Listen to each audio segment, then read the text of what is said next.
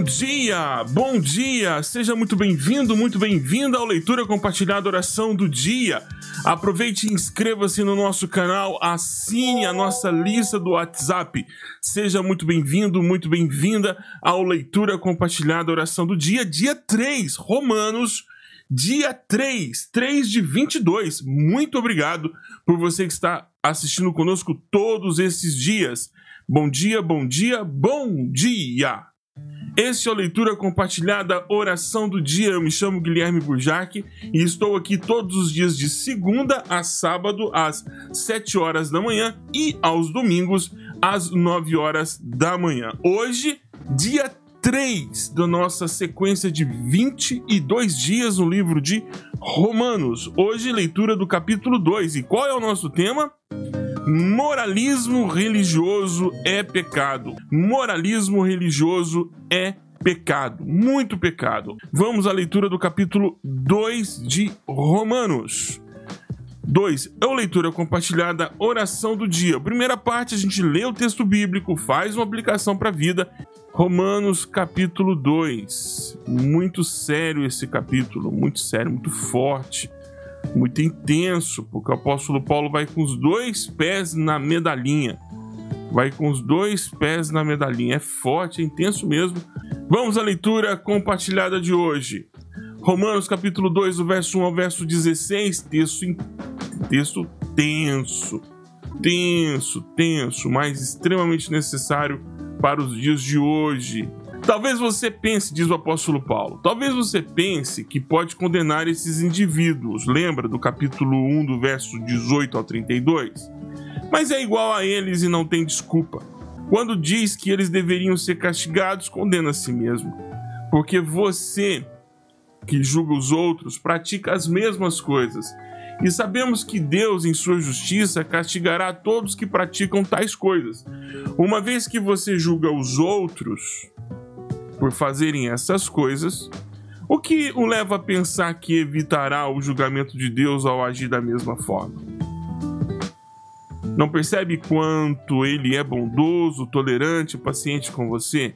Não vê que essas manifestações da bondade de Deus visam levá-lo ao arrependimento, mas por causa do seu coração rebelde, e aí que é bom lembrar Jeremias capítulo 17, verso 5, é bom lembrar Marcos capítulo 7, verso 21, Provérbios 4, 23. Você se recusa a abandonar o pecado, acumulando ira sobre si mesmo, pois o dia da ira se aproxima, quando o justo juízo de Deus se revelará. Se revelará. Ele julgará cada um de acordo com seus atos, dará vida eterna àqueles que, persistindo em fazer o bem, buscam glória, honra e imortalidade mas derramará ira e indignação sobre os que vivem para si mesmos, que se recusam a obedecer à verdade e preferem entregar-se a uma vida de perversidade. A todos que praticam o mal, ele trará aflição e calamidade, primeiro para o judeu e também para os gentios. Mas a todos que fazem o bem, ele dará glória, honra e paz, primeiro para os judeus e também para os gentios, pois Deus não age com favoritismo.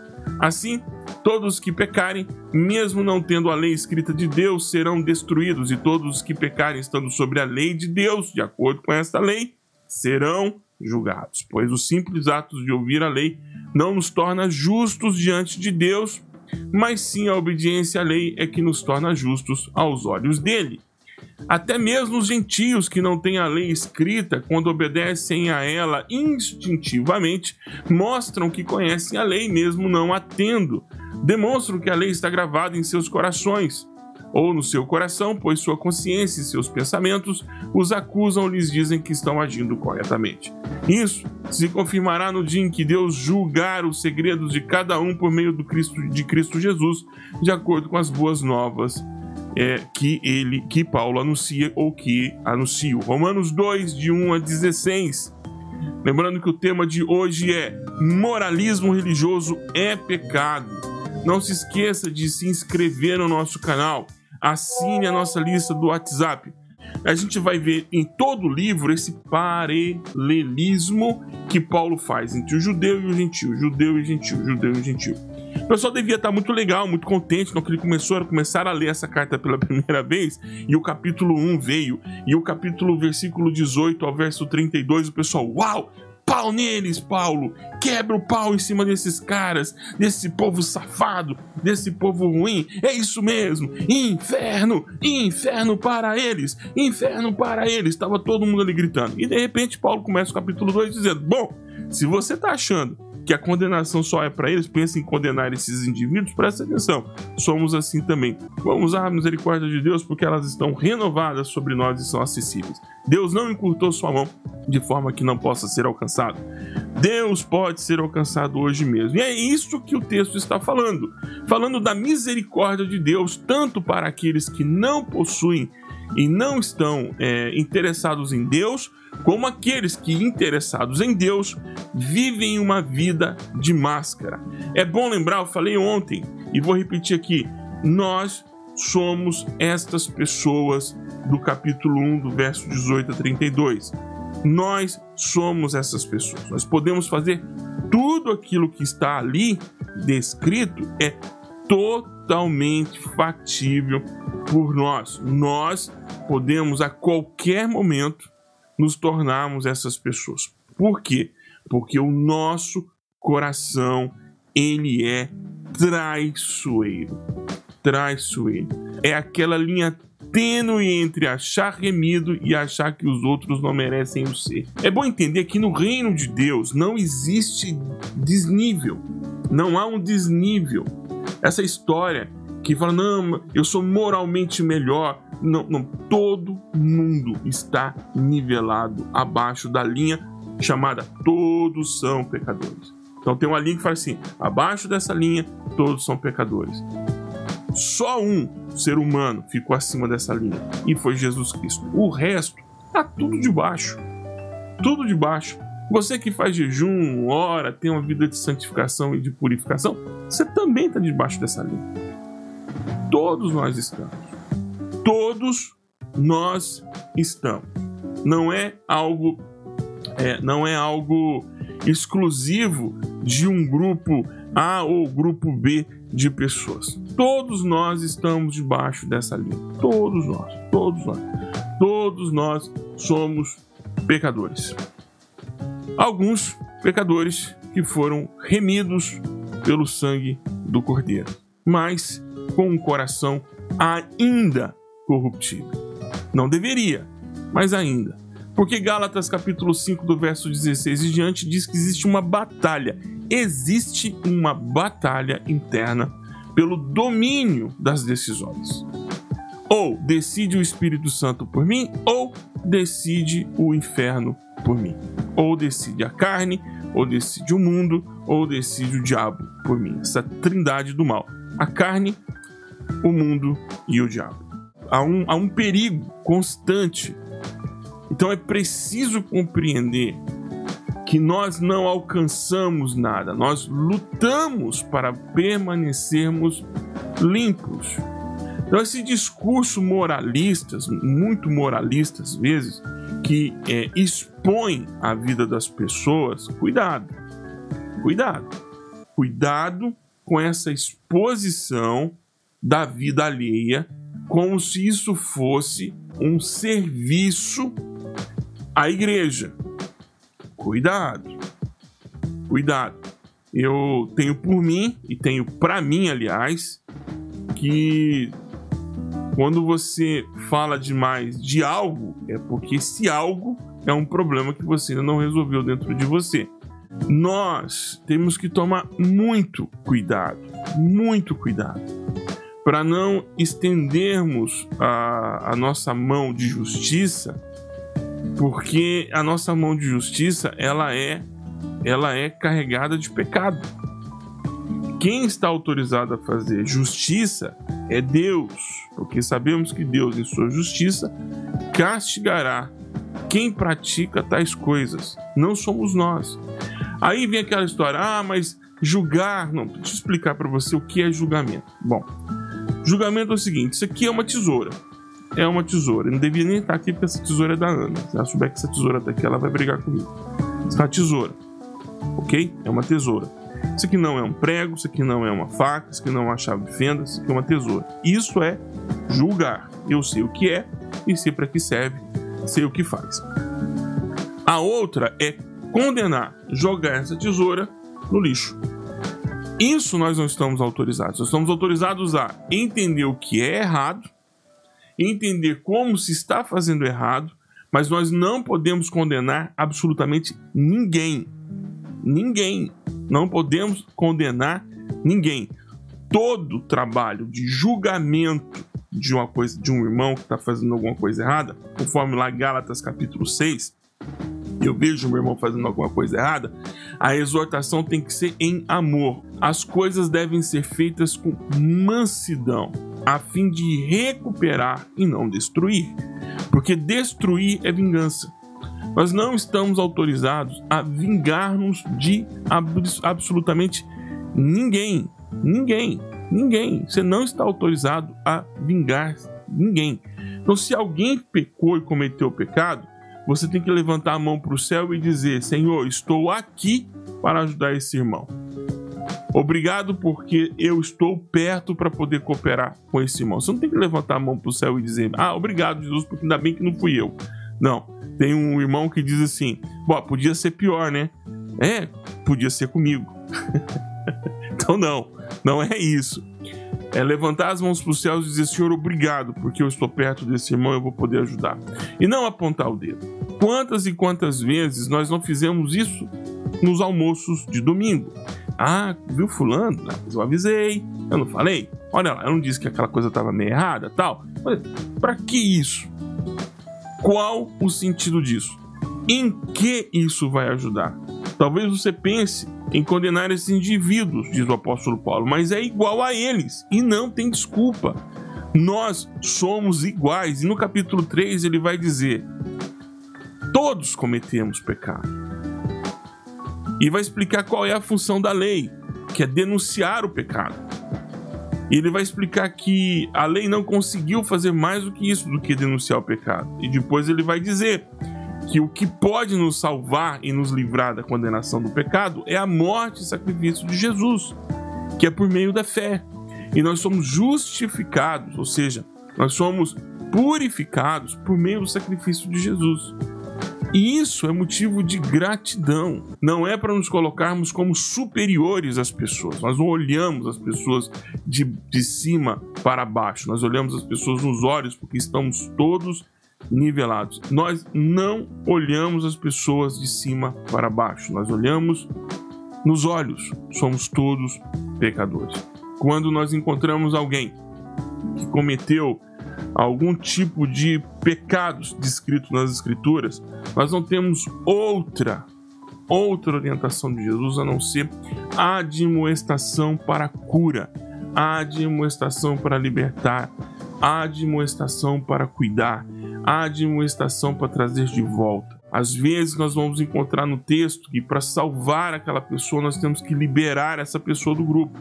Amigo, você tem que viver fora. Você não quer viver aqui mais, então vai viver fora.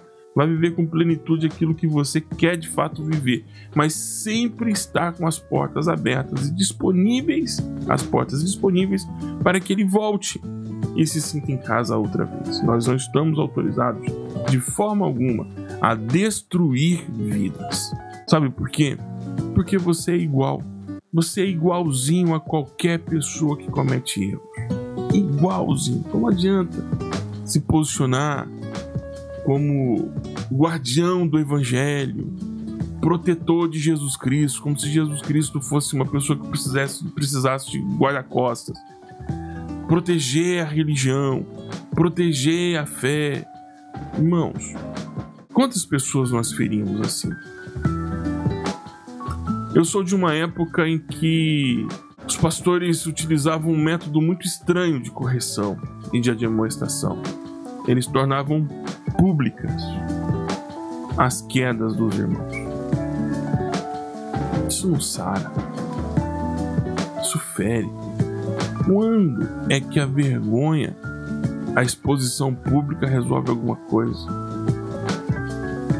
Quando? Quando foi que isso curou? Quando foi que isso resolveu alguma coisa? Exposição pública, agressão? Nunca resolveu. Talvez você sinta no direito, talvez o Espírito Santo te deu autorização para isso. Quem sou eu para ir contra uma ordem do Espírito Santo? Vai na tua onda, vai na tua onda. Mas eu já assisti, infelizmente, pastores que tinham um dedo em riste contra a moralidade alheia. Pecador! Pecadora! E eram pessoas que tinham problemas emocionais seríssimos e que no final das contas acabaram se revelando aquilo que eles mais acusavam. E a máxima da psicanálise parece que sempre funciona. Queria que não funcionasse. Quando eu, quando Pedro fala de João, a gente sabe mais de Pedro do que de João. Sejamos mais compassivos, cuidadosos com a queda de um irmão. Porque poderia ser eu, poderia ser você. E é muito doloroso. Muito doloroso. Ninguém em sua sã consciência deseja errar. Todo mundo quer acertar. Mas às vezes ouve o conselheiro errado. Ouve o coração. E Jeremias diz que o coração é bem traído. Jeremias diz: é cilada, Bino. Foge, a acusação, a exposição tem raiz na vaidade? Tem. De certa forma, no meu ponto de vista, sim. Por quê? Porque é, há meios de se resolver isso. Denúncia é uma coisa. Então, eu denuncio o que a pessoa fez, ou seja, roubou, é, cometeu é, algum tipo de desvio, do, desvio doutrinário, ensino de desvio doutrinário. Isso é denúncia. Denúncia. Isso é denúncia, ok? Então eu estou denunciando o ato. Então, então, olha, isso que esse irmão está falando está errado. E aponto, ele está errado por isso, por isso, por isso, por isso, por isso. Geralmente se faz isso sem colocar adjetivos. Agora, expor o pecado das pessoas, não sei. Não sei. Expor publicamente, constrangimento público, o constrangimento público é uma bola de neve. Porque quem é que põe limites no constrangimento público? Por exemplo, suponhamos que eu venha aqui pela manhã e exponha a vida de uma pessoa aqui com fotos, com prints. Bom, amanhã essa pessoa pode expor, me expor também. Aí eu vou expondo, expondo, expondo, expondo, expondo, expondo, expondo. Ninguém se cura. Aí nome, não, porque é, tem que ser público. Pessoas que têm é, tem é, audiências, pessoas que têm visibilidade, é, elas têm que ser responsabilizadas é, responsabilizadas publicamente. Bom, o que isso adianta? Porque fica muito distante. o meu desejo é que o meu irmão se cure. Meu desejo é que aquele irmão que não consegue ficar sem, sem ficar, sem, se não consegue ter um relacionamento de fidelidade com a sua esposa, por que, que eu quero expô-lo? Quero curá-lo. Ah, mas a exposição vai curá-lo. Vai. Todo mundo que está assistindo a exposição dele vai acompanhar o processo. Que o Senhor te guarde e te proteja nos dias que sobrevêm sobre sua história, sobre sua vida, tá bom? Evite julgar as pessoas. Se levante a mão para o céu e diga: Senhor, muito obrigado por estar perto de uma pessoa que está caindo, porque eu posso ajudá-la. Não para comemorar a queda do teu irmão, não para vibrar com a derrota dele. Porque eu sei que tem gente que está esperando que um desses caras aí, que a gente está sempre de olho neles, caiam para a gente tripudiar. Não tripudie. É teu irmão na fé. Apesar dele ser vagabundo, apesar dele ser é, um mau caráter, apesar dele ser racista, apesar dele ser um criminoso da fé, é, é teu irmão. É teu irmão. Tá? Às vezes a gente acha que é o filho pródigo que está voltando para casa, mas às vezes a gente é o irmão que ficou. Então esse papel alterna o tempo todo. Para uns a gente é o irmão que ficou, para outros a gente é o irmão pródigo. Então a gente está alternando de papel o tempo todo. A gente não pode esquecer que quem não alterna o papel é o pai que é o pai que recebe e mantém tanto o filho que está na casa como o filho que voltou arrependido. Às vezes nós somos o irmão que ficou em casa e às vezes somos o irmão que saiu e voltou arrependido. O fato é que nós não temos o controle desses papéis. O único papel que não alterna é o de Deus. O nosso está sempre alternando. A gente está sempre numa posição, está na outra. Então, em nome de Jesus, tenha paciência com o teu irmão que está em casa. Esse é o Leitura Compartilhada e o tema de hoje foi moralismo religioso. Não se esqueça de se inscrever no nosso canal, assine nossa lista do WhatsApp e venha amanhã para o episódio número 4 iremos para o dia 4 de 22, lendo Romanos em 22 dias. Deus te abençoe e te guarde e te proteja de você mesmo, do mundo e do diabo. Um grande abraço, até amanhã.